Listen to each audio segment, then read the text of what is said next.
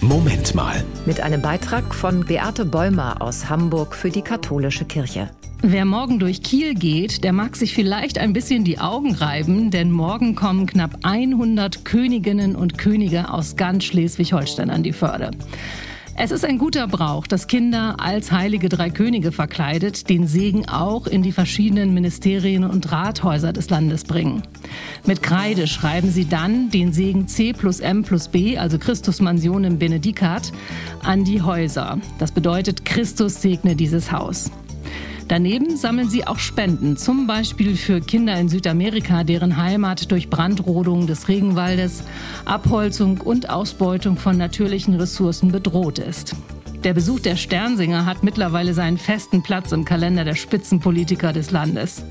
Und so werden sie dann auch in den meisten Ministerien auch in das Amtszimmer des Chefs oder der Chefin gebeten und können so zum Beispiel mit Bildungsministerin Karin Prien über die Ferienzeiten diskutieren, die Innenministerin Sabine Sütterlin-Waag über Polizei und Feuerwehr ausfragen oder mit Ministerpräsident Daniel Günther die große Landespolitik besprechen.